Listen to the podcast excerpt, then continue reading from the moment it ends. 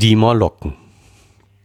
Es mag Ihnen sonderbar erscheinen, aber es dauerte zwei Tage, ehe ich den neuen gefundenen Schlüssel auf dem offenbar richtigen Weg weiter verfolgen konnte. Ich empfand einen eigenartigen Widerwillen gegen diese bleichen Wesen. Sie hatten genau dieselbe blasse Farbe der Würmer und Wesen, die man in zoologischen Museen in Spiritus aufbewahrt sieht und sie waren bei der Berührung schlüpfrig kühl. Vermutlich rührte mein Widerwillen zum großen Teil von dem sympathetischen Einfluss der El Eloi her, deren Ekel vor den Molokken ich nun zu begreifen begann. Die nächste Nacht schlief ich nicht gut. Vermutlich war meine Gesundheit ein wenig in Unordnung. Mich bedrückten Zweifel und Verwirrung. Ein oder zweimal hatte ich eine Empfindung intensiver Furcht, für die ich keinen bestimmten Grund finden konnte. Ich entsinne mich, dass ich geräuschlos in die große Halle schlich, wo die kleinen Menschen im Mondlicht schliefen, diese Nacht war Wiener unter ihnen, und dass ich mich in ihrer Gegenwart beruhigt fühlte. Mir fiel ein, dass in wenigen Tagen der Mond durch sein letztes Viertel gehen musste und die Nächte dunkler wurden, und vielleicht würden dann die Erscheinung dieser weißen Lemuren, dieses neuen Gewürms, das das alte ersetzt hatte, häufiger werden. Und an diesen beiden Tagen hatte ich das rastlose Gefühl dessen, der sich um eine unvermeidliche Pflicht herumdrückt. Ich war überzeugt, dass ich die Zeitmaschine nur wiedererlangen konnte, wenn ich kühn in diese unterirdischen Geheimnisse eindrang. Und doch konnte ich dem Geheimnis nicht ins Gesicht sehen. Wenn ich nur einen Gefährten gehabt hätte, dann wäre es anders gewesen.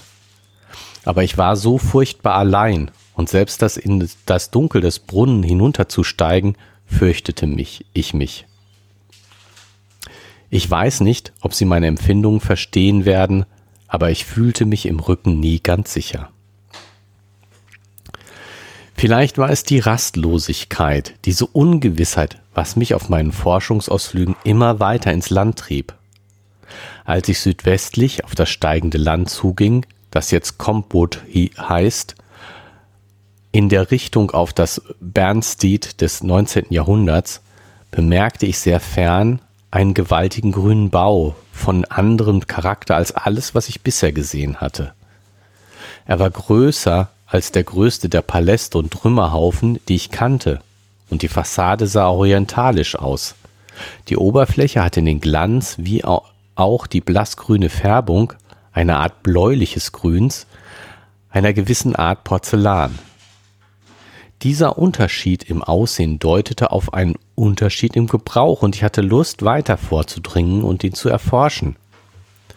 Aber der Tag neigte sich und ich hatte den Palast nach einem langen und ermüdeten Umweg zu sehen bekommen, so beschloss ich, das Abenteuer auf den folgenden Tag zu verschieben und ich kehrte zum Willkommen und zur Liebkosung der kleinen Wiener zurück.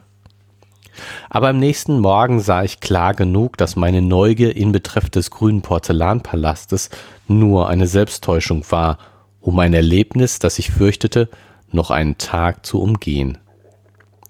Ich beschloss, ohne weitere Zeitverschwendung hinabzusteigen und brach am frühen Morgen nach einem Brunnen in der Nähe der Granit- und Aluminiumruinen auf. Die kleine Wiener lief mit mir, Sie tanzte bis zum Brunnen an meiner Seite, aber als sie, als sie sah, dass ich mich über die Mündung beugte und hinabsah, war sie seltsam fassungslos. Adieu, kleine Wiener, sagte ich und küsste sie. Und dann stellte ich sie nieder und begann nach den Kletterhaken über die Brustwehr zu tasten. Ein wenig hastig, kann ich bekennen, denn ich fürchtete, der Mut könnte mir schwinden.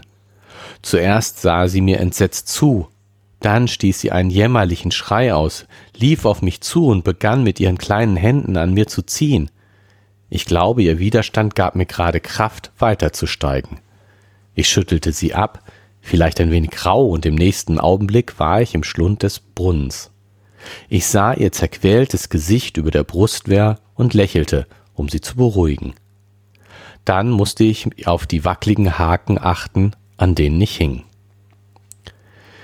Ich hatte einen Schacht von vielleicht 200 Metern hinunterzuklettern. Der Abstieg geschah mittels Stangen aus Metall, die in der Brunnenwand staken, und da sie für die Bedürfnisse eines viel kleineren und leichteren Geschöpfs bestimmt waren, so ermüdete mich das Klettern bald und ich bekam Krämpfe. Und es war keine einfache Ermüdung. Eine der Stangen bog sich plötzlich unter meiner Last und warf mich fast in die Tiefe hinab. Einen Moment hing ich an einer Hand, und nach dieser Erfahrung wagte ich nicht wieder auszuruhen. Obgleich mich Arme und Rücken bald schmerzten, kletterte ich doch mit der raschestmöglichen Bewegung hinab. Als ich nach oben sah, sah ich die Öffnung als eine kleine blaue Scheibe, in der ein Stern zu sehen war, während der, Klei während der kleinen Wiener Kopf als ein schwarzer, runder Vorsprung erschien. Der stoßende Schall einer Maschine unten wurde lauter und ausdrucksvoller.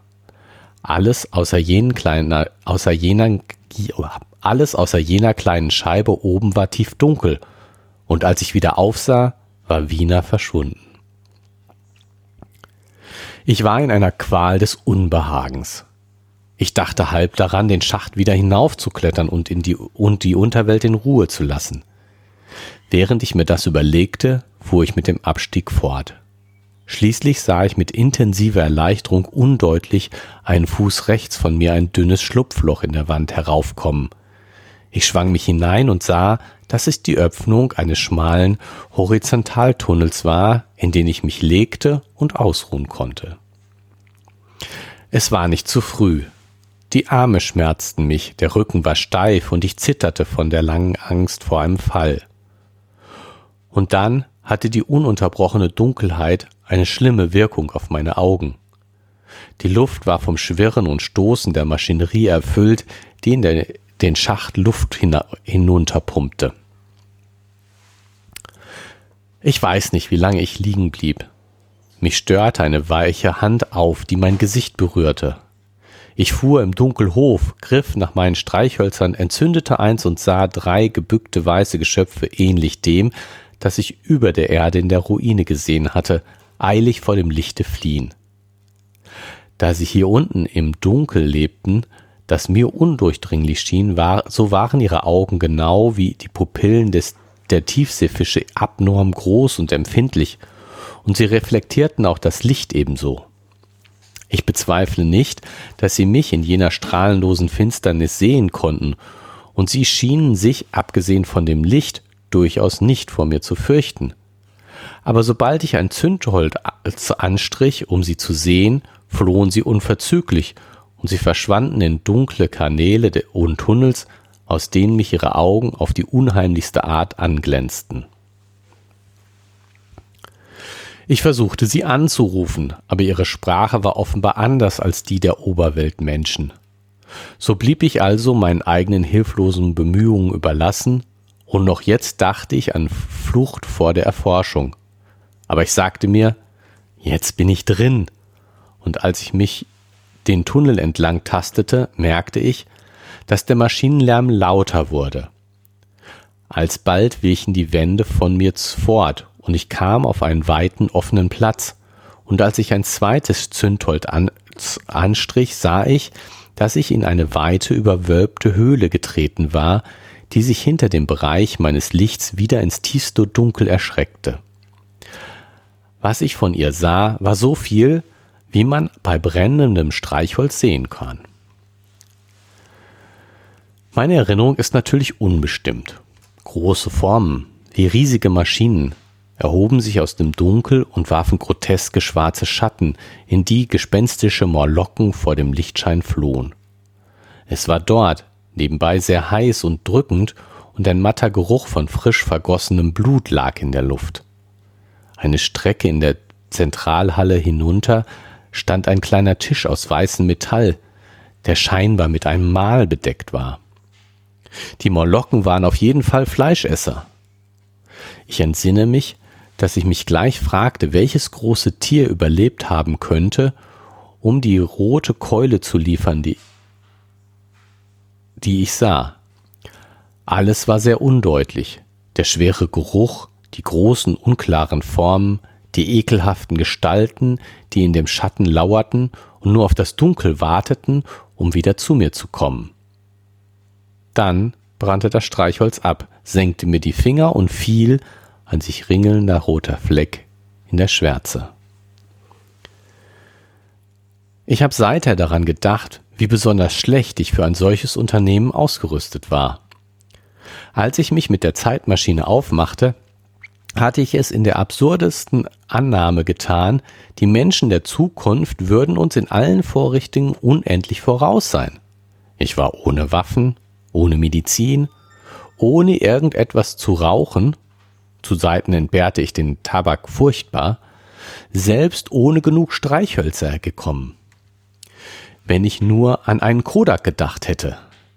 Ich hätte den Blick in die Unterwelt in einer Sekunde aufnehmen und in Muße untersuchen können. Aber so stand ich nur mit den Waffen und Kräften da, die mir die Natur verliehen hatte, mit Händen, Füßen und Zähnen. Die und vier Sicherheitszündhölzer blieben mir noch. Ich fürchtete mich, zwischen all diesen Maschinen im Dunkeln vorzudringen, und erst mit meinem letzten Lichtschein entdeckte ich, dass mein Vorrat an Streichhölzern bald erschöpft war. Es war mir bis zu diesem Moment nie eingefallen, dass ich mit ihnen sparen müsste, und ich hatte fast die halbe Schachtel damit verschwendet, dass sich die Oberweltler erstaunte, denen Feuer etwas Neues war. Jetzt hatte ich, wie gesagt, noch vier, und so wie ich im Dunkel stand, berührte eine Hand meine. Dünne Finger tasteten mir übers Gesicht, und ich empfand einen eigentümlichen, unangenehmen Geruch. Ich meinte, ich hörte das Atmen von einer Herde dieser furchtbaren kleinen Wesen um mich. Ich fühlte, wie mir die Streichholzschachtel sanft aus der Hand gelöst wollte, und andere Hände zogen mich hinten an meinen Kleidern. Das Gefühl, dass diese unsichtbaren Geschöpfe mich untersuchten, war mir unbeschreiblich unangenehm. Mir wurde im Dunkel sehr lebhaft klar, dass ich gar nichts von ihrer Art zu denken und zu handeln wusste. Ich schrie sie an, so laut ich konnte, sie fuhren auseinander, und dann konnte ich fühlen, wie sie sich mir wieder näherten. Sie packten mich kühner und flüsterten sich sonderbare Laute zu. Mir schauderte heftig, und ich schrie noch einmal, ziemlich misstönend. Diesmal waren sie nicht so ernstlich erschreckt und sie stießen einen wunderlichen lachenden Laut aus, als sie zu mir zurückkehrten. Ich will gestehen, ich hatte furchtbare Angst. Ich beschloss, noch ein Streichholz anzuzünden, unter dem Schutz seines Scheins zu fliehen. Ich tat es, und indem ich das Flackern durch ein Stück Papier aus meiner Tasche verlängerte, vollzog sich mein Rückzug bis zu dem engen Tunnel aber kaum hatte ich ihn betreten, als mein Licht ausgeblasen wurde, und in der Finsternis hörte ich die Morlocken wie Wind unter Blättern rascheln und wie Regen klatschen, als sie mir nacheilten. Im Nu war ich von vielen Händen gepackt und es war kein Zweifel, sie versuchten mich zurückzuziehen. Ich strich ein neues Streichholz an und schwenkte es vor ihren geblendeten Gesichtern. Sie können sich kaum vorstellen, wie ekelhaft unmenschlich sie aussahen, diese blassen, kinnlosen Gesichter und großen, lidlosen, rötlichen Augen, als sie so in ihrer Blindheit und Verwirrung starrten. Aber ich wartete nicht, um zu schauen. Ich sagte, ich sage ihnen, ich wich wieder zurück, und als mein zweites Streichholz zu Ende war, strich ich ein drittes an. Es war fast abgebrannt, als ich die Öffnung in den Schacht erreichte. Ich legte mich am Rand nieder, denn der Stoß der großen Pumpe unten machte mich schwindelig. Dann tastete ich seitwärts nach den Haken, und in dem Moment wurden meine Füße von hinten gepackt und ich wurde heftig zurückgerissen. Ich zündete mein letztes Streichholz an. Und es ging sofort aus.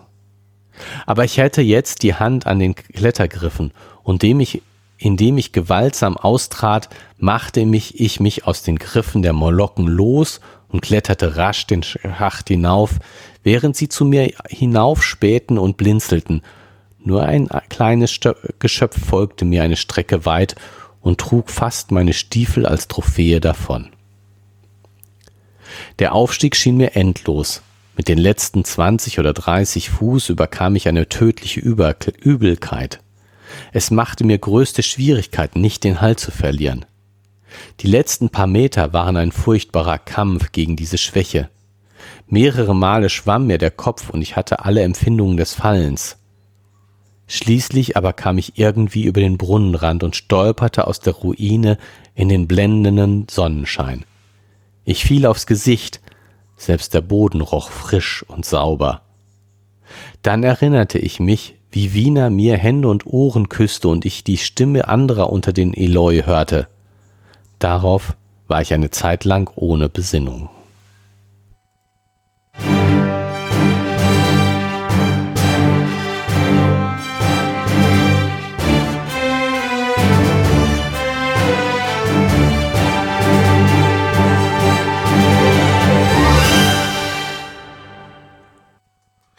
Hallo und ein ganz herzliches Willkommen im Jahre 802.701. Ähm, wir sind Volumen, Gerrit und Martin, Lesen und mehr.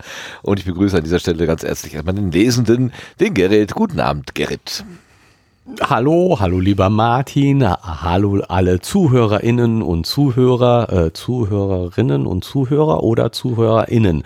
Aber egal, also die ZuhörerInnen. ja, genau. Die grüße ich auch, alle Zuhörerinnen. Wir ähm, machen hier ein Vorlese- und Redeprojekt. Äh, Geh mal um, Gerrit und Martin lesen und mehr heißt das. Und wir lesen im Augenblick in der vierten Staffel aus dem Buch Die Zeitreise von äh, die Zeitmaschine. Äh, die Zeitmaschine, die von, ja, genau, er macht eine Zeitreise mit der Zeitmaschine.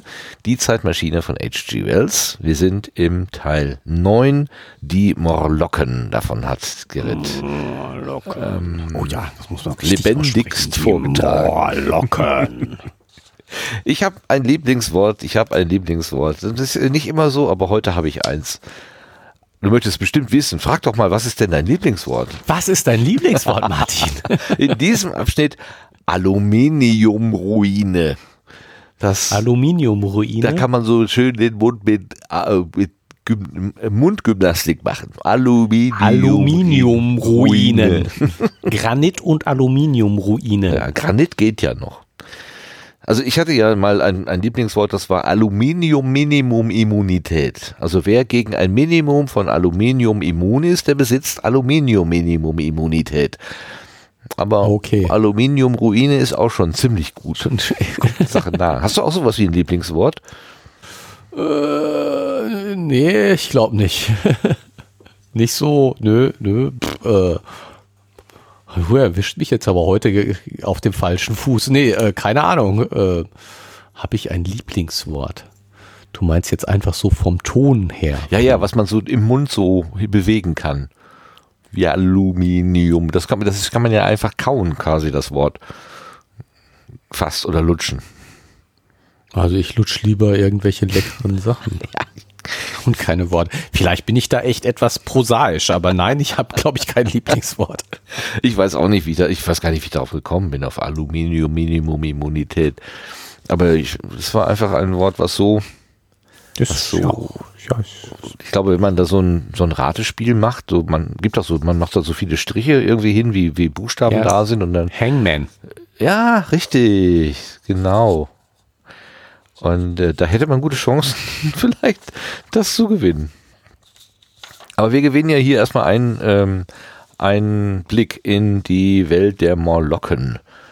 Also die haben wir in der letzten Ausgabe ja schon mh, hm, besprochen, an, kennengelernt. Ja, die so Gollums. Bisschen, ne? Du hast mir ja dankenswerterweise das Bild des Gollums gegeben dafür. Ja, äh, wenn ich jetzt an die, an die Filmausschnitte denke und dann mir lauter solche Gollums da drumherum wow. vorstelle, dann ist das ganz schön gruselig. Ganz schön fies, ganz schön fies, ganz schön fies. Ja, echt. Und dass der da runtersteigt, mein lieber Scholli, also das ist. Ja, aber dann so schlecht vorbereitet. Das ist echt, das passt ja gar nicht so richtig zu ihm. So nicht nachzudenken. Naja gut, aber wo er kann so eine Zeitmaschine bauen und dann denkt er nicht nach. Was ist das für einer? Naja, also das ist ja, glaube ich, was er sagte, dass er von dem Gedanken geprägt war, er kommt in eine Welt, in der irgendwie alles aufs Beste geregelt ist. Also ähm, er muss sich keine Gedanken um Helligkeit oder Dunkelheit machen, weil es irgendwo Licht gibt, wie selbstverständlich. Ja, ja, gut, okay, so. aber, aber ich meine, dass er, dass er das jetzt nicht mit auf seine Zeitreise genommen hat, weil er von falschen Voraussetzungen ausgegangen ist. Das ist ja die eine Sache. Mhm. Aber dass er auf seine Expedition jetzt die, die Brunnenschacht runter nichts mitnimmt, keine Fackel sich baut und mitnimmt. Ach so, dass er was improvisiert da. Weil ich, weil, ja, ja, weil ich okay. meine, jetzt inzwischen könnte es ihm klar geworden sein, Ja. da unten sind Geschöpfe, die ans Dunkel gewöhnt sind. Das hat er ja vorher selber festgestellt. Die haben riesige Augen, die sind wie diese Dunkelhöhlenfische, ganz weiß und was weiß ich. Und ähm, äh, und sie sind vielleicht nicht so ganz freundlich. Äh, nee. Also ich finde, er lässt sich da schon ein bisschen sehr überraschen für einen denkenden Menschen. Ja, das stimmt natürlich. Er war, glaube ich, von der ähm, von der Neugier äh, geprägt, aber gleichzeitig auch von einem gewissen Widerwillen. Also das äh, ist ja hier, wird in den ersten Absätzen ja doch sehr schön dargestellt. Ja, dieses, dieses ich äh, prokrastiniere, würde man habe ich mir da dran geschrieben, auch gerade genau.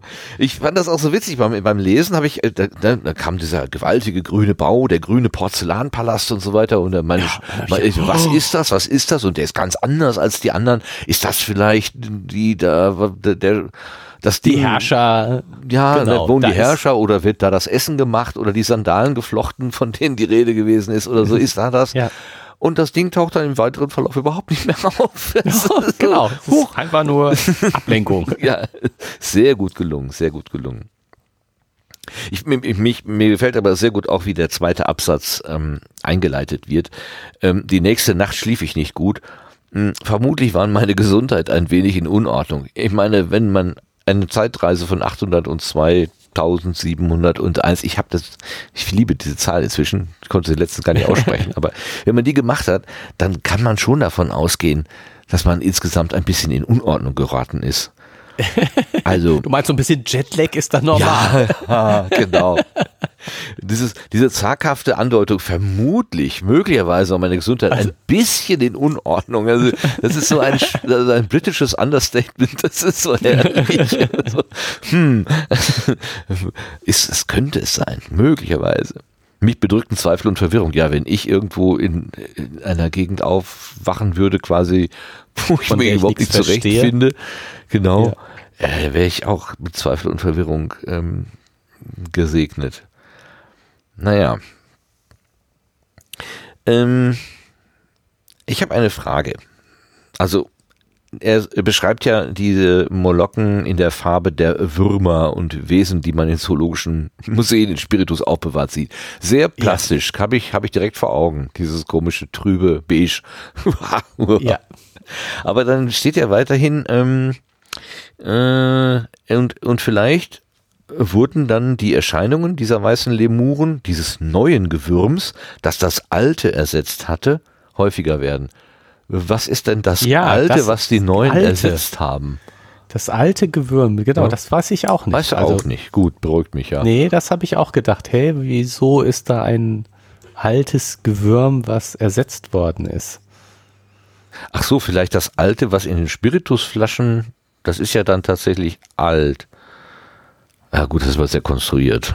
Das ist Ja. sehr konstruiert. Ah, okay. Naja. Aber dann äh, diese Schilderung, ich war so furchtbar allein und selbst das Dunkel des Brunnens, äh, und um, äh, ich war, aber ich war so furchtbar allein und selbst in das Dunkel des Brunnens hinunterzusteigen fürchtete mich. Ich weiß nicht, ob Sie meine Empfindung verstehen werden, aber ich fühlte mich im Rücken nie ganz sicher. Das kann ich sehr gut verstehen. Also wir haben ja, Ja, die Augen genau, nur dieses- vorne. Ne?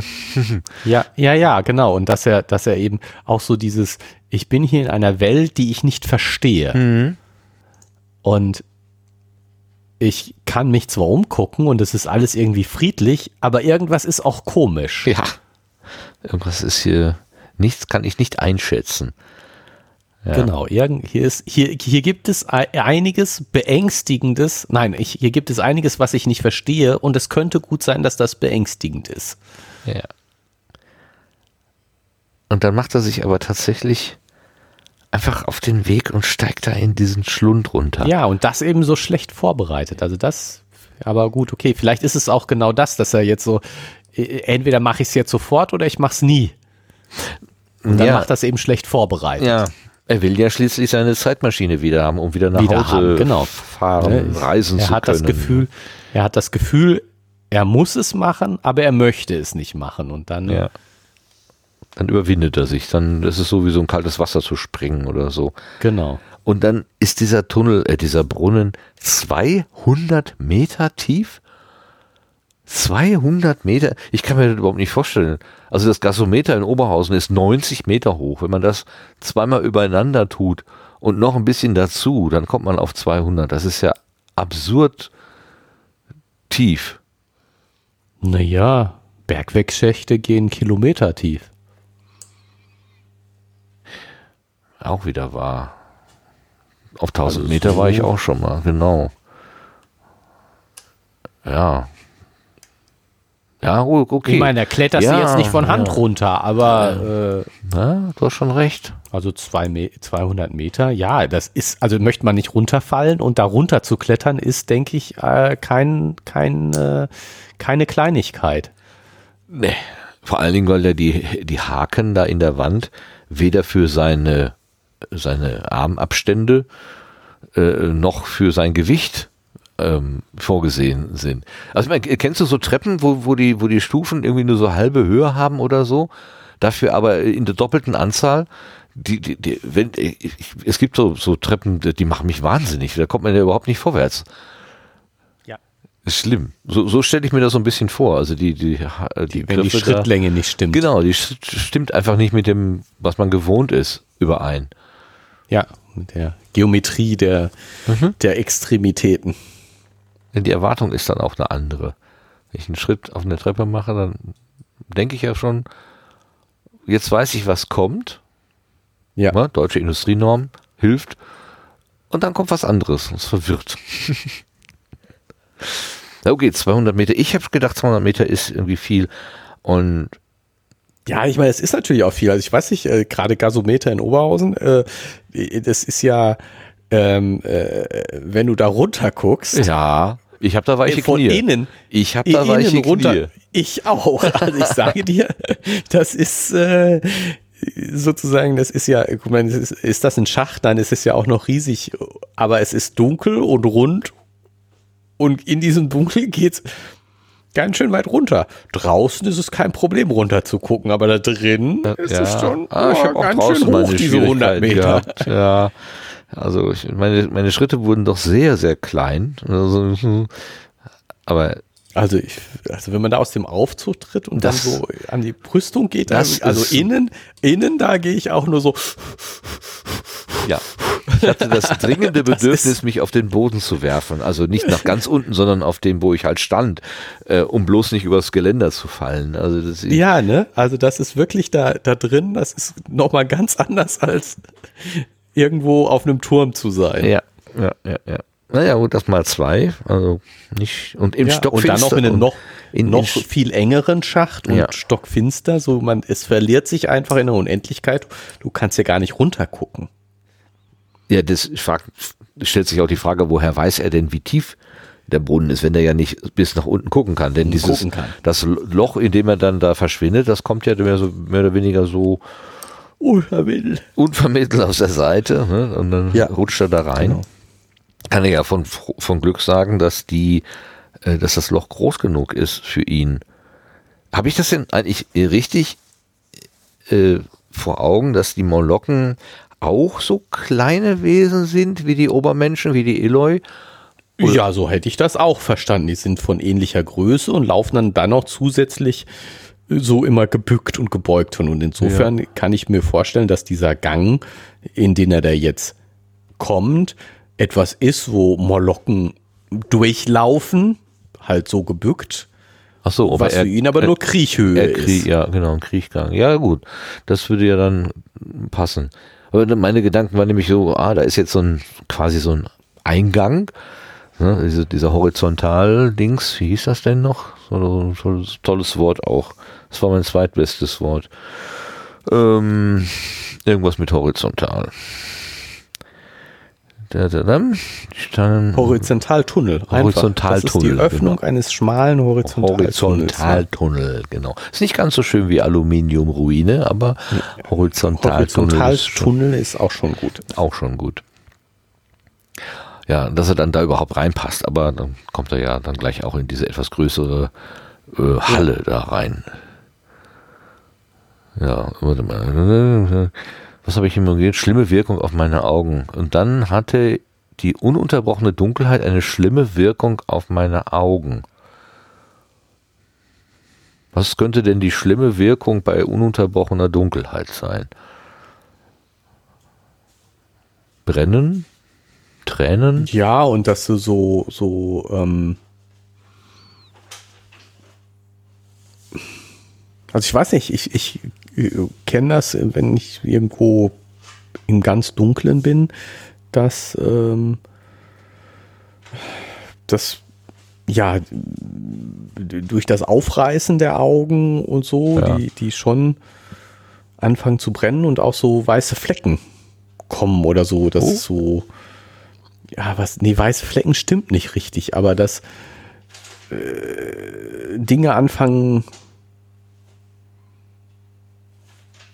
ja, ich kann es gar nicht richtig beschreiben. Es geht wie so, wie, wie in, in so, so Schneegeflimmer auf alten Fernsehern. Ach so, ja, das, äh, das kenne ich, wenn der Kreislauf. Dass du so ein Rauschen so. kriegst. Ja, so. so. Genau, dass du so ein, so ein also, aber ich, das, das, es ist nicht wirklich ein Rauschen, aber es ist eine unangenehme Empfindung. Also das mhm. kenne ich auch so, wenn ich irgendwo wann mal wenn man irgendwo ganz im Dunkeln ist und sich äh, äh, durch die Gegend tastet und das dann für, ich, weiß ich nicht, das kommt nach ein, zwei Minuten, würde ich jetzt mal so sagen. Okay. Habe ich keine Erinnerung an so ein. Bei mir zumindest. Ja, ja, ist ja, ist ja. Aber ich bin ehrlich gesagt auch, das letzte, wann war ich das letzte Mal in einer wirklich stockdunklen Umgebung? Also ich kann mich dunkel erinnern, dass mich am, am meisten irritiert hat, dass ähm, zwischen dem, ich mache die Augen zu, ich mache die Augen auf, kein Unterschied ist obwohl ich mhm. erwarte, dass da ein Unterschied ist und die Augen, wenn sie offen sind, krampfhaft versuchen, irgendetwas Was zu, sehen, äh, genau, zu, genau, zu dieses, fixieren dieses und darauf scharf zu stellen ja. oder so. Und dass dieses ins Leere laufen, dieses, vielleicht auch dieser Scharfstellmechanismus, der dann irgendwie immer irgendwie versucht, aber dann nichts findet oder so, dass das auch so eine eine Überlast am Ende erzeugt. Ja, ja, ja, genau. Mhm. So in die Richtung, glaube ich auch. Gut, dass das sowas ist, wenn du so, so gar nichts mehr wahrnimmst, wenn es so dunkel ist, dass du, das muss ja, ja gar nicht, es muss ja gar nicht absolut so wahnsinnig, wahnsinnig dunkel sein, aber wenn du, wenn es so dunkel ist, dass du eben für eine gewisse Zeit, ich weiß nicht, ob eine Minute, 30 äh, Sekunden, eine Minute reicht oder so, aber dass du für eine gewisse Zeit eben einfach gar nicht ziehst. Mhm. Mhm. Das war die schlimme Wirkung. Ich weiß nicht, wie lange ich liegen blieb. Mich störte eine weiche Hand auf, die mein Gesicht berührte. Uiuiuiuiui. Immerhin eine weiche Hand. Das klingt ja auch unten, ne, äh, wo die Streichholzschachtel ge gestibitzt wird. Sanft wird sie aus der Hand gelöst. Also es gibt auch tatsächlich Vokabeln, wo man denken könnte, auch die Molocken, die sind ja doch ja, irgendwie... Aber eher so schleimig sanft. Kalt. Ja. Glibberig. Ne? Uh. Ja, dann, dann, naja, erste Kontaktaufnahme. Das ging ja, geht ja noch ganz gut. Ja, aber dann wird es immer angreifender. Die Morlocken waren auf jeden Fall Fleischesser. Ja. Ah, uh. Es lag das, der Geruch von Blut in der Luft und ähm, er fragt sich, welches große Tier überlebt haben könnte. Also im Sinne von bis zu dem Moment, wo die Molokken es geschlachtet haben. Geschlachtet haben, genau. Und mein Gedanke ist, das ist ein Eloi, der da liegt. Ja, das habe ich auch sofort gedacht. Das Einzige, was dagegen spricht, ist die große Keule, weil die Eloi sind ja eher kleine Leute. Aber vielleicht ist der ganze Eloi die Keule. Oder so. ja. Ja. So genau kann man das ja vielleicht nicht erkennen. Aber du hattest auch den Gedanken, das ist, das ist, äh, ähm, ja, hatte ich ja, äh, haben wir letztes Mal schon gesagt, dass die Molokken sich die Eloi im Prinzip halten, äh, in Freilandhaltung, um sie dann bei Bedarf zu Ja, ich, ich, mir kommt das ja immer noch komisch vor. Ja letztes Mal schon gesagt, das ist, ja. das, ähm, aber ich meine, jetzt kommt mein, äh, ja, weiß ich nicht, Lieblingswort, aber das, das Wort, was mich hier in diesem Abschnitt am meisten hingerissen hat. Wenn ich nur einen Kodak gehabt, ge an einen Kodak gedacht hätte. Ja. Hast du schon recherchiert? Nein, habe ich noch nicht ja. recherchiert, habe ich mir natürlich aufgespart, aber genau, das habe ich auch gedacht. Let's do it live. genau. We do it live. ja, was könnte denn, lass uns mal ein bisschen spekulieren. Der, wenn, wenn er einen ich. gehabt hätte, dann hätte er den Blick in die Unterwelt in einer Sekunde aufnehmen und in Muße untersuchen können. Ja, ein Foto. Es geht um ein Foto. Okay. Äh, und, und da, das würde heißen, ein, ein Kodak ist ein Fotoapparat. Ja, weil das die einzige Marke zu seiner Zeit gewesen ist, vielleicht. So ungefähr. Ja. Ähm, und, und ich meine, Anfang des letzten Jahrhunderts gab es, oder Ende des vorletzten Jahrhunderts, gab es schon Fotografie. Ja. Die erste. Aber das mit dem, mit dem Begriff Kodak hätte ich jetzt. Ich meine, ich rate jetzt wild, ja, ja, nee, spekuliere ist, jetzt wild, aber da, also vorher hätte ich das nie gedacht, dass, ja. Dass so wie Tempotaschentücher man genau. Fotoapparate als Kodak bezeichnet hätte. Ja. Naja, Kopierer Und, heißen ja heute teilweise noch Xerox. Äh, wo ist euer Xerox? Oh, ist ganz egal, kann auch ein Canon-Kopierer sein. Das ist trotzdem in einigen äh, Bereichen ist das ein Xerox, weil die Technik, die man hat, ist die Xerographie. Und das ist einfach, der Hersteller war der erste auf dem Markt und dann hat sich der Name für das System etabliert. Heute gibt's, äh, die Jugendlichen von heute wissen gar nicht mehr, wovon du jetzt sprichst. Ist mir ganz egal. Kopierer gibt's eh nicht mehr. Das ist, ja, ach, diese Multifunktionsperipheriegeräte, das kann da sowieso keiner aussprechen. ähm, ich, ich meine einen echten Fotokopierer, wo eine Selenwalze mit äh, Licht belichtet, vielleicht war es auch was anderes, keine Ahnung. Jetzt so. erzähle ich hier. Also jetzt gucken wir mal unter Kodak, oder? Genau. Ja, ich jetzt können wir recherchieren. Achso, ich muss erstmal die Weg, Such auf dem Weg zu Wikipedia. Suchmaschine, wo bist du? Such, such. Es geht diese Suchmaschine nicht auf. Bis ich in Gang komme, bist du schon in. Oh, äh, guck mal, dieser Artikel behandelt das 1892 entstandene Unternehmen Eastman Kodak. Zur 2013 ausgegliederten Foto- und Dokumentensparte Sida Kodak Alders für zur Festung Kodak siehe Kodak Festung. Die Eastman Kodak Company, meist nur Kodak genannt, ist ein multinationales Unternehmen, das früher zu den bedeutendsten Herstellern für fotografische Ausrüstung zählte und insbesondere als Anbieter von Filmmaterial globaler Marktführer war. Marktführer. Kodak war im Aktienindex S&P 500 gelistet und avancierte ab Mitte des 20. Jahrhunderts zu einer Weltmarke. Mit dem Vormarsch der Digitalfotografie Ab Anfang 21. Jahrhundert verlor Kodak den Anschluss an seine Wettbewerber. Aus den Insolvenzverfahren ging das Unternehmen schließlich als Anbieter für Drucktechnologien hervor. Gut, aber Gründung 1892 und die Zeitmaschine war die nicht 1896 ist die geschrieben worden? Kann das nicht sein? Ja, ah, so in der Art. 1895 zuerst erschienen.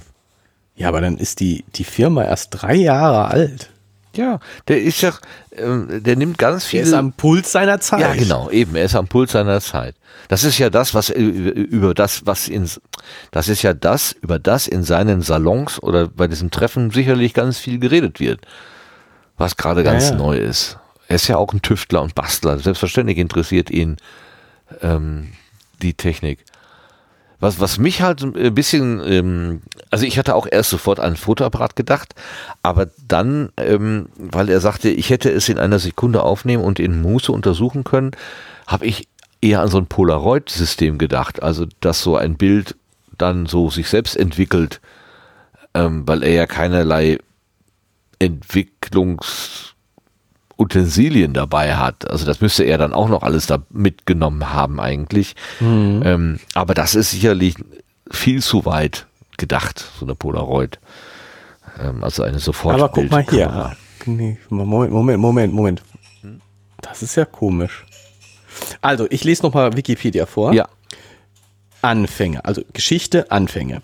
Das Unternehmen Eastman Kodak Company of New York ging 1892 aus der Eastman Dry Plate Company hervor, das von dem Erfinder George Eastman und dem Unternehmer Henry Strong 1880 gegründet worden war. Kodak ist ein von George Eastman erfundener Fantasiename, der kurz und prägnant sein sollte. Als Markenname sollte er außerdem in alle Sprachen der Welt in allen Sprachen der Welt aussprechbar sein und in keiner Sprache eine negative Bedeutung besitzen. Für den deutschen Markt wurde die Marke und das Logo am 29. Oktober 1894 beim deutschen Markenregister angemeldet und am 5. April 1895 eingetragen. Ein Werbeslogan aus Kodak, Kodak Box Zeiten war You press the button, we do the rest. Sie drücken ja. den Knopf, wir erledigen den Rest. Aha. Das Unternehmen beteiligte sich am Sponsoring von Fotowettbewerben, Fotoprojekten und Stipendien für angemeldete. Also jetzt kommt das Eigentliche. Kodak stellte Rollfilme her und ab 1888 auch industriell gefertigte Fotoapparate, darunter die Kodak Nummer 1. Genau, das ist Den so ein, Brownie, so, so später ein Holzrahmen mit Faltenbalg vorne dran. Ja.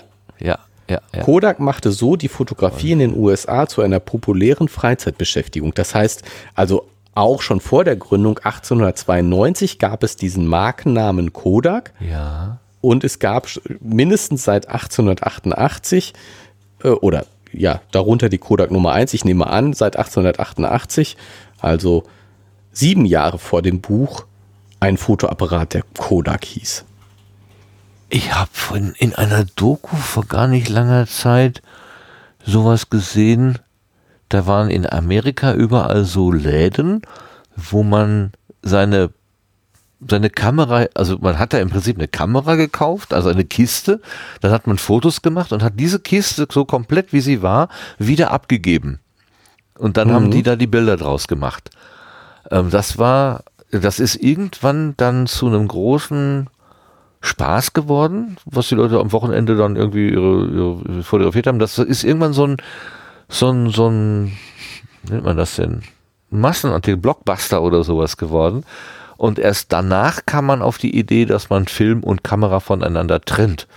Also ja. am Anfang war das wirklich eine, eine Einheit. Einheit, ja. Heute gibt es die ja auch wieder, diese, diese Wegwerfkameras, die sind doch auch so gebaut, glaube ich dass man also diese Einmalkameras. Ja, heute gibt es eigentlich keine, gar keine Filmkamera. Also nee. Kameras mit, mit chemischen Filmen mehr. Das war mal zwischendurch, gab es mal diese Einwegkameras. Ja.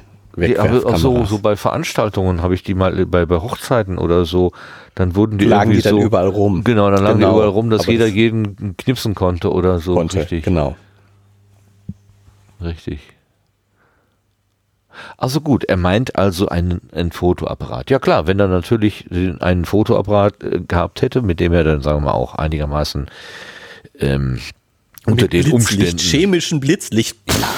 dann wären die Morlocken wahrscheinlich alle blind. Völlig geworden. weg gewesen. Ja. ja.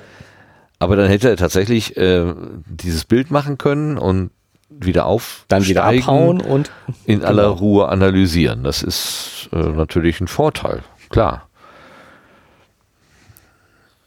aber wenn ich nur an einen Kodak gedacht hätte, also ich meine, ernsthaft, da unten mit chemischen Mitteln einen Blitz erzeugen, ist, was, ob das so realistisch gewesen ist. naja. Aber so stand ich nur mit den Waffen und Kräften da, die mir die Natur verliehen hatte. Mit Händen, Füßen und Zähnen die und vier Sicherheitszündhölzer blieben mir noch. Herrlich, Sicherheitszündhölzer. Also in Deutschland gibt's doch, gab's doch gar keine anderen, oder? Wir haben immer nur Sicherheitszündhölzer.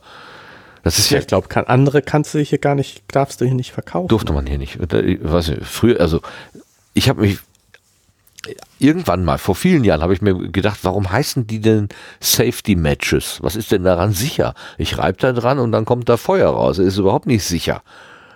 Und dann habe ich äh, gelernt, weil man ja auch in Western gerne so sah, dass die Leute ihre äh, Zündhölzer unten An- unterm Schuh an- angezündet genau. haben, dass ähm, es Die davor, weil es nur auf der, der Reibfläche geht. genau, davor gab es eben eine Sorte von Streichhölzern, die konnte man beliebig irgendwo anzünden. Und das taten die dann auch. Deshalb waren sie etwas unsicher im Gebrauch. Und seitdem gibt es also Streichhölzer, die eine spezielle Reibfläche brauchen. Das ist eben die Sicherheit. Und deshalb heißen sie Sicherheitszündhölzer. Das hat eine Weile gedauert, bis ich das alles so verstanden hatte. Wusstest du das schon immer? Ähm, pff, natürlich nicht schon immer, aber das wusste ich schon, dass die deswegen Sicherheitsstreichhölzer heißen. Ich weiß nicht, irgendwo, entweder haben wir das mal selber gemacht oder irgendwo in so einer Anleitung gelesen, wenn man zu Karneval als Cowboy gehen wollte und dann sein, sein Streichholz so unterm Schuh so anzünden wollte. Ach so, da musstest du d- Dass man das da den hinklebt. Streifen da dran kleben. Genau, ah, genau, das- geschickt. Ja, so abs schön absurd. Oder man kannte jemanden in den USA, der einem dann die Nicht-Sicherheits... Warte mal, hatte ich nicht Schicken welche? konnte. Hatte ich nicht mal eine Schachtel? Oh, das kann durchaus sein, dass ich, woher auch immer, dass ich mal eine Schachtel Streichholz hatte, die keine Reibfläche brauchten. Ja, so, so ju- jugendliche Schätze. Irgendwie ist es, keine Ahnung. Die habe ich auch dann wahrscheinlich gehütet und abgezählt und ne, bis und, und bloß Ja. nicht zu viel verbrauchen. Ja, äh, aber nicht hier. Er hat ja, Ja. mit seinem. aber, aber du hattest, also ich habe nebenher gerade Wiki, weiter Wikipedia gelesen. Und äh, ist auch viel äh, spannender hattest als das, was ich erzähle. Nein, ich habe dir ja auch zugehört mit Oh. den Streichhölzern und Sicherheit und nicht. Also ist jetzt nicht so äh, so beschränkt Multitasking geht noch so ganz Ui. bisschen. Gut. Aber also äh, er, se- sein Kodak hätte ihm nichts genützt, äh, weil das mit dem Entwickeln äh, nicht geklappt hätte, wie du Ja. schon richtig gesagt ha- hast. Weil, so wie du, genau so wie du gesagt hast, also ähm, die, der Artikel bezieht sich jetzt auf die Kodak Nummer 1, die äh, der Nachfolger ähm, die Kodak Nummer 1 von Giorgio ist ein legendenumwobener Fotoapparat aus der Geschichte der Fotografie. Sie ist der direkte Nachfolger der Original Kodak oder die Original Kodak hieß einfach auch nur Kodak. Also möglicherweise bezieht er sich auf nicht auf die Kodak Nummer 1, sondern auf die Kodak. Und die Kodak Nummer 1 unterscheidet sich nur unwesentlich von ihrem Vorgänger, der Kodak. Aber wie auch immer, ähm, Jetzt, jetzt hast du mich verwirrt. Ähm, eine Besonderheit der Kodak Nummer 1 war der Filmentwicklungsdienst. Der einprägsame Werbeslogan der zur Kamera lautete, You press a button, we do the rest. Ne? Eastman bot einen Entwicklungsdienst für 10 Dollar, bei dem die Kamera zusammen mit dem belichteten Film über einen Händler eingeschickt wurde. Nach Verarbeitung im Labor der Eastman Company in Rochester erhielt man den entwickelten dann die entwickelten Negative mit Abzügen zurück. In die Kamera war bereits vom Labor ein neuer Film eingelegt worden. In den USA dauerte dies etwa vier Wochen, in Europa weitaus länger. Die Papierbilder wurden nicht vergrößert, sondern entsprachen in ihr Abmessungen der Negativgröße. Also, wie du gesagt hast, die ganze Kamera wird eingeschickt und dann kriegt man die Kamera mit neuem Film zurück. Und das dauert nur vier Wochen. Nur vier Wochen. Wow, wow, wow. Ja, das ist. Ich kann mich noch entsinnen, wo ich gerade hier auf Wikipedia dieses gelbe Logo sehe, was da rechts so eingeblendet ist. Äh, mein Bruder hat früher mal Super 8 Filme gemacht, so Urlaubsfilme und so. Wir waren mal gemeinsam unterwegs und da kann ich mich immer dran, kann ich mich dran erinnern, dass diese, diese Super 8 Filmkassetten, die hatten immer dieses Logo da drauf. Und die waren in einer Pappschachtel und in der Pappschachtel war dann auch ein Umschlag, äh, in den man dann dieses, diese, diese belichtete, das für, ja, quasi die, die ganze, ganze Patrone, das war so ein rechteckiges Ding, hat man dann da Ja. reingetan, allerlei Adressen draufgeschrieben und in den nächstbesten Briefkasten geworfen. Dann geworfen und dann kriegt man die wieder zurück. kam das dann irgendwann wieder bei, zu Hause an. Drei Minuten waren das immer. 15 Meter, drei Minuten. Schweineteuer. Unglaublich. Ja. Unglaublich. Aber ich, also dieser eine Urlaubsfilm, den, den, von dem ich weiß, der ist wirklich sehr gelungen. Da hat er was richtig Feines produziert. Mit den, mit den bescheidenen Möglichkeiten, die es da Mitteln, so gab. die man, die man hatte, ja. Ist schon irre, oder? Wenn man dann denkt, was heute gemacht wird, wie selbstverständlich, das ist wirklich, das ist wirklich irre. Das hast du ja, ich meine, wir haben ja beim letzten Mal, habe ich ja gesagt, ne, hier, uns geht's ja gar nicht besser und den, den, der Generation vor uns ging es doch eigentlich noch besser und dann hast du ja äh, auf die technischen Möglichkeiten hingewiesen, zum Beispiel. Ja. Ne, das ist den mir- Reichtum, den wir irgendwo haben. Das ist mir, ja, beim nochmal Nachhören ist mir das tatsächlich noch deutlicher bewusst geworden als in dem Moment, wo du mir das erzählt hast, wie selbstverständlich wir Dinge inzwischen nehmen, die unsere Vorväter oder Vormütter ähm, nur mit aller, aller, aller großem Aufwand haben machen können, die es aber auch teilweise getan haben. Also ähm, gab ja auch Leute, die mit der Handkurbel schon gefilmt haben, weil sie das Filmen einfach so, so toll fanden. Toll fanden. Ne? Ja, die ja. brauchten keine GoPro oder so. Und die sind teilweise auch, die haben die Kamera bewegt auf irgendwelchen Wägen oder sind auch ins Wasser gegangen und haben sich da wasserdichte Kisten gebaut und so. Sie haben es nicht gelassen, weil es kompliziert war, sondern sie haben es trotzdem gemacht. Und heute ist es einfach so, so kaufbar, einfach. Sehr, sehr faszinierend, was da dann doch passiert ist, ohne dass man es immer vor Augen hat. Deine Worte haben mir da doch ein bisschen die Augen geöffnet. Hat was, Ja, das, also das finde ich, finde ich, boah, Wahnsinn. Nein, aber das finde ich, finde ich wirklich, dass man da gar nicht, äh, weiß ich nicht, nicht genug darauf hinweisen kann, ist jetzt völlig übertrieben, aber dass uns bewusst sein sollte, wie wahnsinnig reich wir sind. Mhm. Und dass das irgendwie auch keine Selbstverständlichkeit ist. Bei allem Gejammer, was uns immer so Bei anfällt. allem Gejammer, was Ja. wir haben und boah, uns geht so schlecht und damals war alles, nee, wir sind so unendlich viel reicher als vor 10 Jahren, vor 20 Jahren, vor 50 Jahren, vor 100 Jahren. Das ist wirklich unvorstellbar. Mhm. Ja, ja. Ja, also bleiben wir dankbar für das, was wir genau, haben. bitte.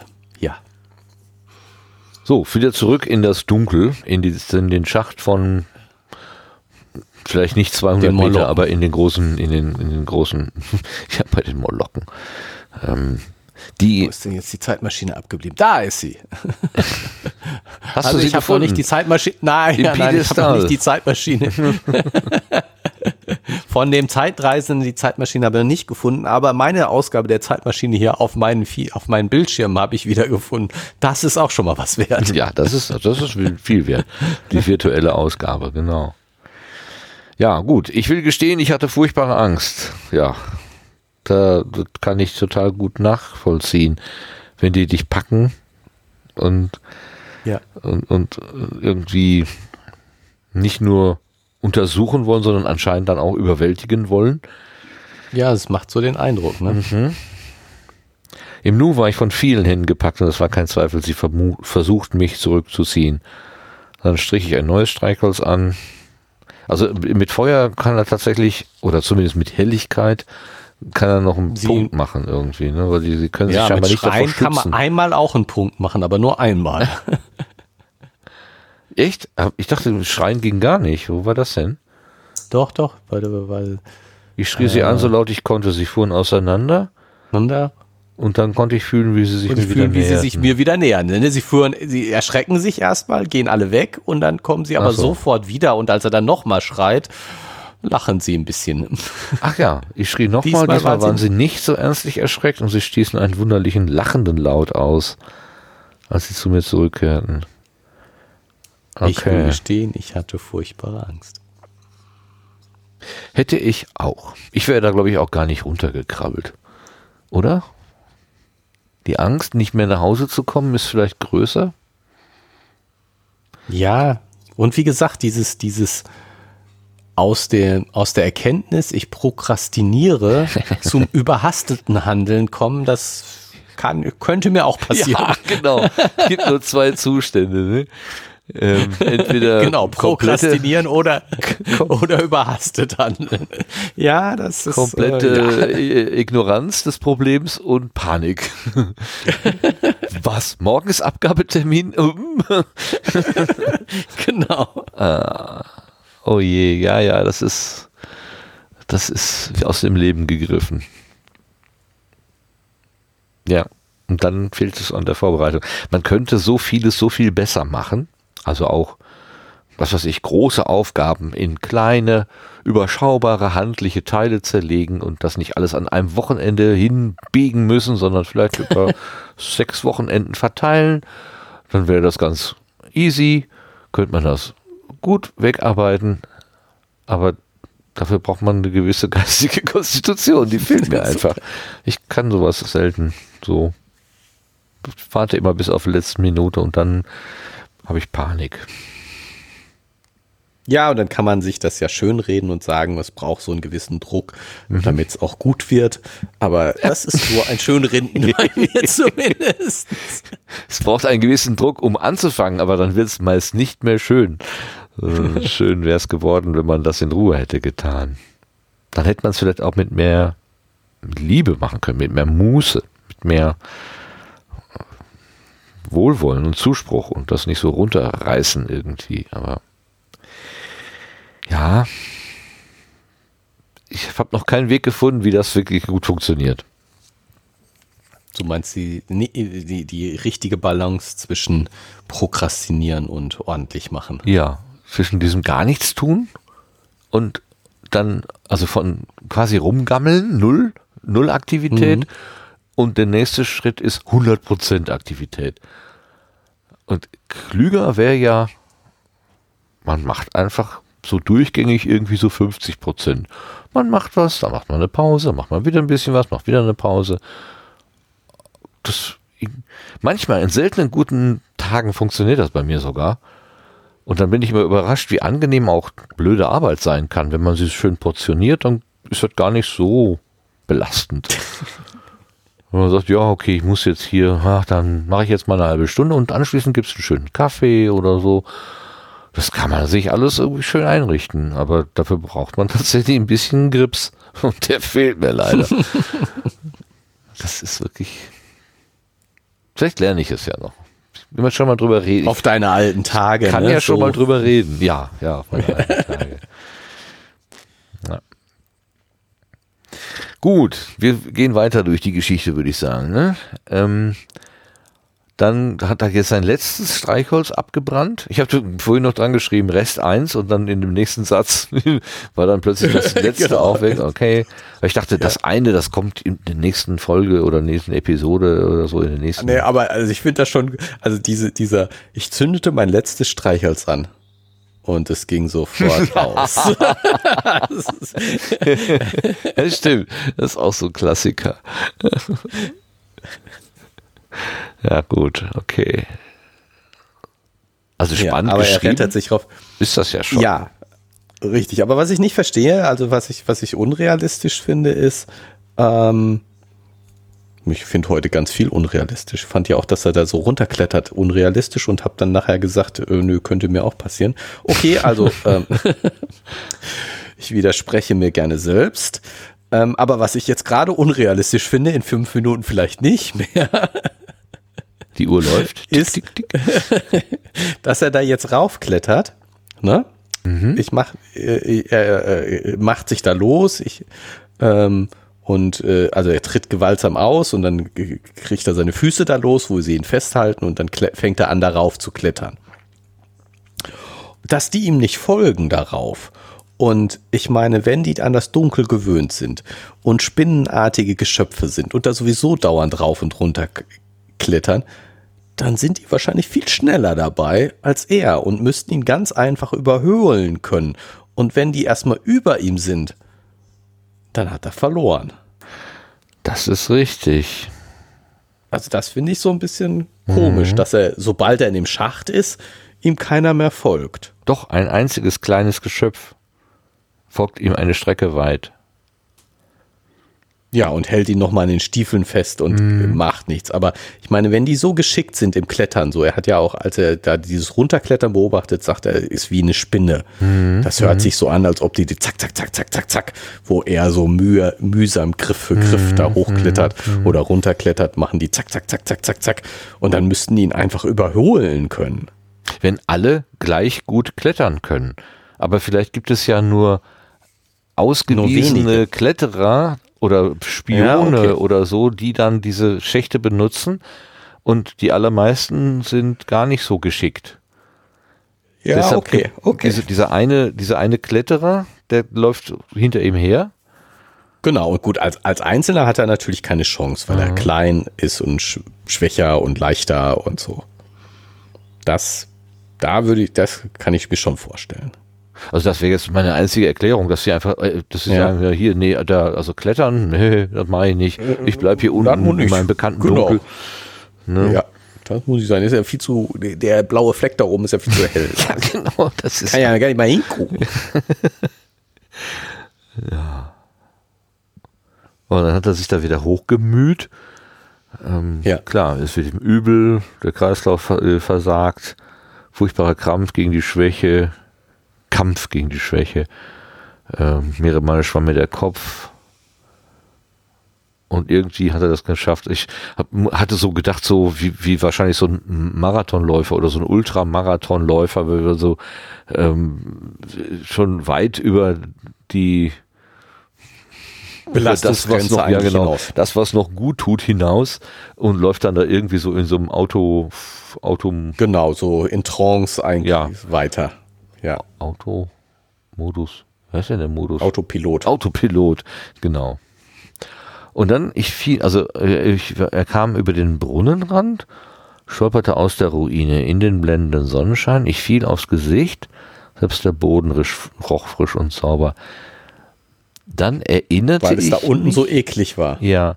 Kommt, ist denn dann Wiener da oder ist das eine Einbildung von ihm? Ich erinnere mich, wie Wiener mir Hände und Ohren küsste. Dann erinnerte ich mich. Also als er da lag, hat er sich erinnert, wie es war, als sie noch da war. Das heißt, sie ist aber jetzt gar nicht da. Er liegt da alleine. Ja, ich würde es eher, also ich, ich meine, es steht eindeutig da. Ich erinnerte mich nicht, ich mich, aber ich hätte, hat es jetzt auch eher so gelesen als, dann erinnere ich mich, wie Wiener mir Hände und Ja. Ohren küsste und ich die Stimmen anderer unter den Eloi hörte.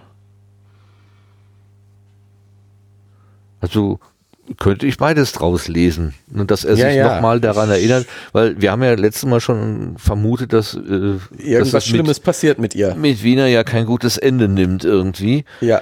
Äh, und er ja sich dann auch die Schuld dafür gab. Womöglich ähm, ist einer von den Molokken an, doch an ihm vorbei oder während er da unten war, mal eben wieder hoch und hat wieder eingesammelt oder so. Darauf war ich eine Zeit lang ohne Besinnung. Ja gut, das kann ich verstehen. Da liegt er und dann ist jetzt natürlich spannend zu lesen, was passiert, wenn er wieder wach wird. Genau, ist sie dann da oder nicht da? Äh, Puh. Ja, was haben wir jetzt gelernt? Also. der Zeitreisende ist prokrastiniert und ist dann ungestüm. Das haben ja, wir genau. gelernt. Das ist ein bisschen kopfloser Wissenschaftler. Ach. Äh, verrückt, ne? Er nimmt extra diese Hebelchen ab, damit keiner mit seiner Maschine losfahren, fliegen oder was auch immer kann. So weitsichtig ist er, aber er nimmt nicht mal irgendwie ein Werkzeug mit oder eine zweite Schachtel Streichhölzer. Vielleicht könnte man die ja gebrauchen. Er hat wahrscheinlich gedacht, er Ja, kommt. viel schlimmer ist, dass er sich keine Fackel bastelt. ja, Ich meine, irgendwelches Material, um eine Fackel zu bauen, wird er irgendwo finden, glaube ich. Papier hat er ja auch Kriegt- gehabt, genau. Kriegt er schon hin. Richtig klug ist er nicht. Also der, der, Ja. der, der interessantere Aspekt ist dieser, dieser Tisch, von dem die da gegessen Ja. haben und dass das da das vergossenes Blut in der Luft lag. Also das ist, also meine Theorie, dass da, äh, dass die sich von den Eloy ernähren, es wird verstärkt, ne? Ja, Die ja. Befürchtung wird verstärkt, würde ich jetzt auch sagen. Äh, wird, also diese Theorie wird gefüttert dadurch, Ja. Ja. um es ein bisschen fies auszudrücken. Aber was ich, was ich auffällig finde, dass ähm, es macht hier bei den Molokken genauso wie bei den Eloi den Eindruck, ob als, als ob es keine Hierarchieunterschiede gibt. Also ist jetzt, er kommt da an und dann sind ein paar, die ihn entdecken. Okay, soweit. Dann kommt er in diesen, diesen großen Raum, wo viele sind. Ja. Und die kommen auf ihn zu und betatschen ihn und halten ihn zurück und machen und tun. Und sie flüstern ein bisschen miteinander. Aber irgendwie finde ich nicht, dass es sich so anhält, als ob irgendwie einer da wäre, der das Sagen hat. Ja, wird nicht von berichtet, das stimmt. Ne? Es ist nicht so, irgendjemand sagte dann, äh, Wie bei in jedem guten Science Fiction bringt mich zu eurem Anführer. ja, sowas genau. haben wir nicht hier. Genau, es macht nicht den Eindruck, als ob es irgendwie ein Anführer, auch bei den Molokken im Moment zumindest ja, nicht. ja, ja. Ja, vielleicht war ist er in so ein Arbeits, ähm, ein Arbeitslager geraten, wo alle gleich sind. Wie bei den Soldaten so, die untersten Dienstränge, da gibt's ja auch, da auch alle nur Aber Befehlsempfänger. gerade bei Soldaten gibt es immer Vorgesetzte. Naja, dabei. aber in den, in den Mannschaften, also wenn du, in, klar, wenn du, aber ich denke, du bist gerade bei so, in so eine, in so eine Rekrutengruppe gekommen oder so, da sind ja doch alle irgendwie gleich. Da gibt's ein paar, Ja, ja. wie heißen die denn? Gefreite Obergefreite. und Obergefreite und Hauptgefreite, aber so viel und das unterscheidet ja noch nicht so viel. Also so viel nicht. Ein bisschen. Aber sagen, du Ganz musst schon, viel. Äh, äh, um, also bei uns war das so, man musste schon mindestens Unteroffizier sein, um irgendwie was sagen zu können, oder? War das nicht so? ja. Ich weiß nicht. Da, ich weiß nur, dass die Leute dann, die wurden irgendwie, weil sie lange da waren, wurden sie plötzlich zum Unteroffizier und dann hatten sie plötzlich eine große Klappe, aber leider nichts dazugelernt. Also es war teilweise, war da teilweise schwer, deren Befehle zu befolgen, wo man noch wusste, äh, eigentlich geht es anders viel besser, aber naja, egal. Man musste halt gehorchen. Scheißzeit. Also wirklich. Das finde ich nicht. Doch, ich fand das eine Scheißzeit. Nein, Ja, gut. erinnere mich gerne daran. Echt? Ja. Ja, Du warst ja auch marin, mar- bist du nicht mariniert gewesen? ich bin mariniert, ja. ja, es ist vielleicht da was ganz zur anderes. See gefahren, so richtig. Und das war schon ein tolles Abenteuer. Das kann ich nicht anders sagen. Aber die Ausbildung war doch wahrscheinlich auch lausig, oder? Bist du auch durch den Dreck gekommen? Oder musstet ihr schwimmen? Nee, schwimmen, schwimmen lernst du nicht. Du musst das Schiff ja verteidigen. Das ist besser, wenn du nicht schwimmen kannst.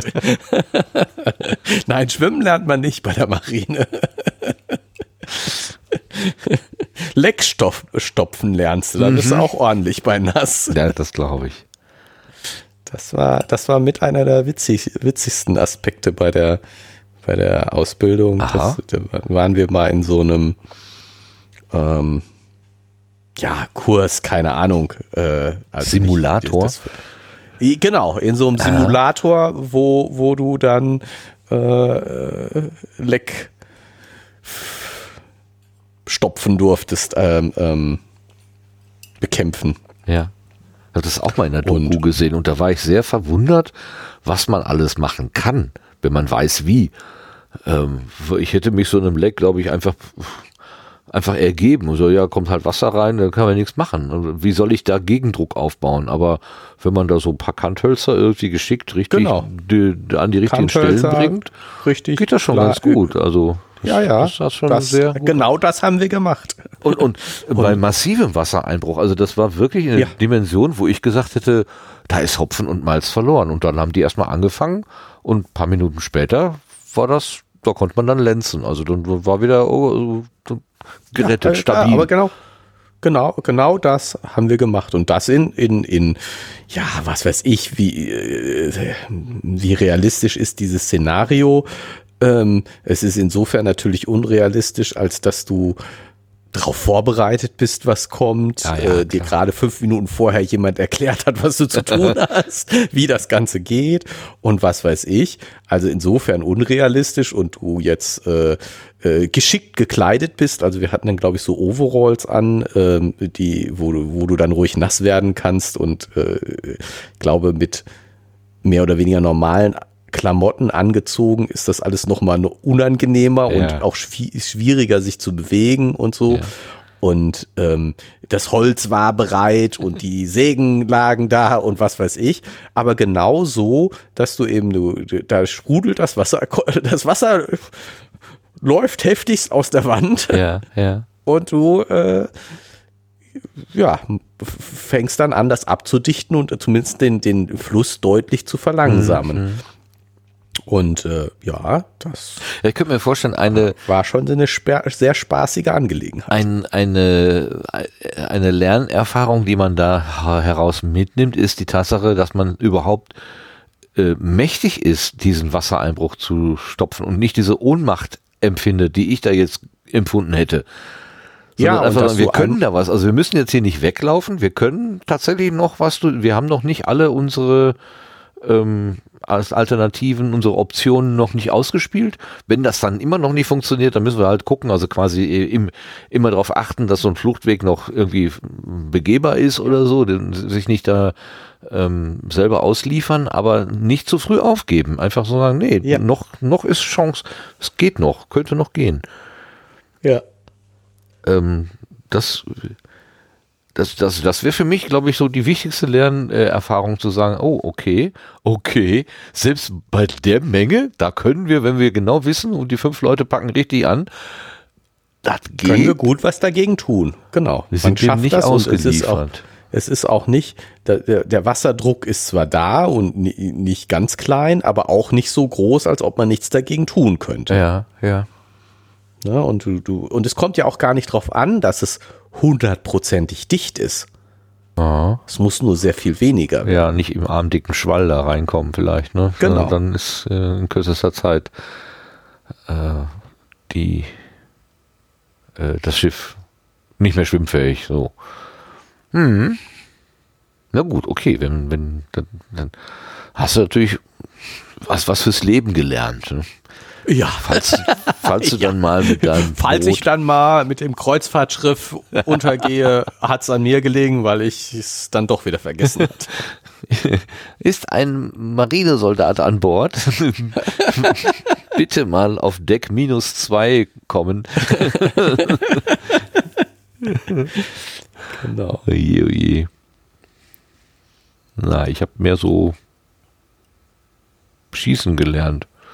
Aber in einer verkürzten Ausbildung. Ich bin ja zum Glück in einer Transporteinheit gewesen und die halbe Zeit mussten wir erstmal einen Führerschein machen. Also von den drei Monaten waren sechs Monate Fahrschule und sechs Monate sogenannte grüne Ausbildung.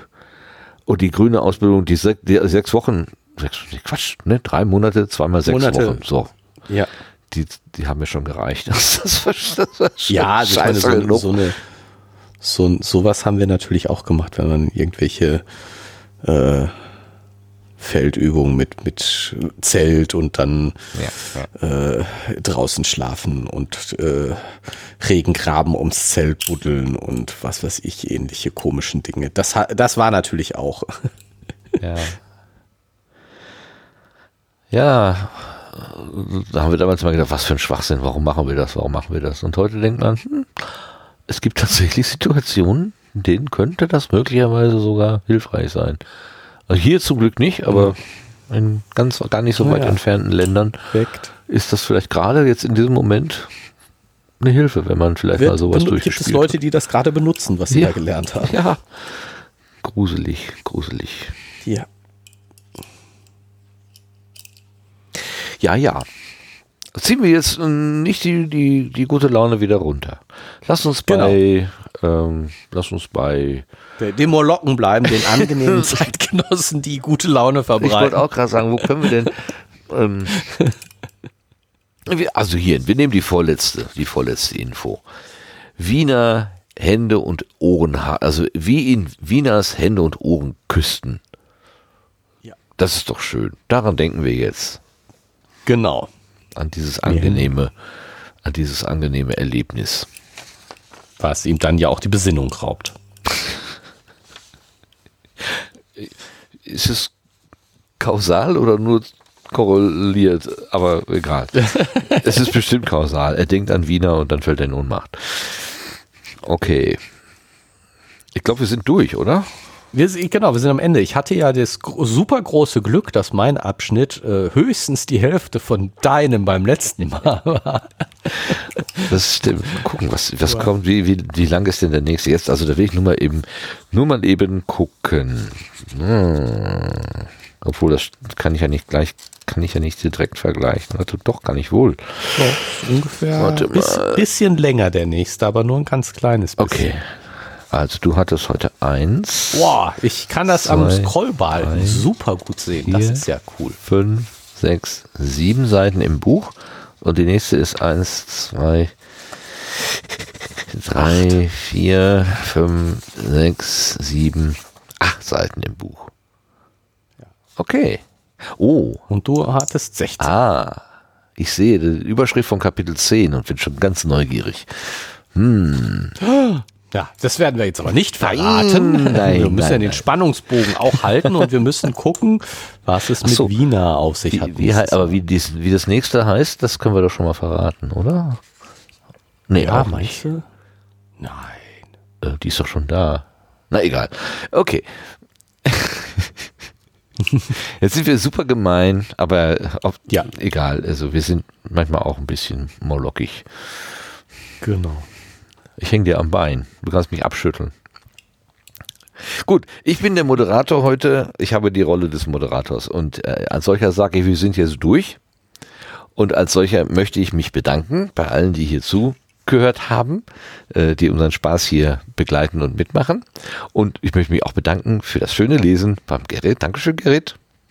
Och, bitte gerne. Ich bedanke mich auch bei allen, die uns zugehört haben und bei dir, Martin, fürs Moderieren. Ja, habe ich toll gemacht. Fürs ne? An- und Abmoderieren hast du toll gemacht. Ganz großartig. Ganz großartig. Ja gut, und dann sagen wir einfach bis zum nächsten Mal. Bis dahin. Bis zum nächsten Mal. Tschüss Bis dann. zusammen. Tschüss.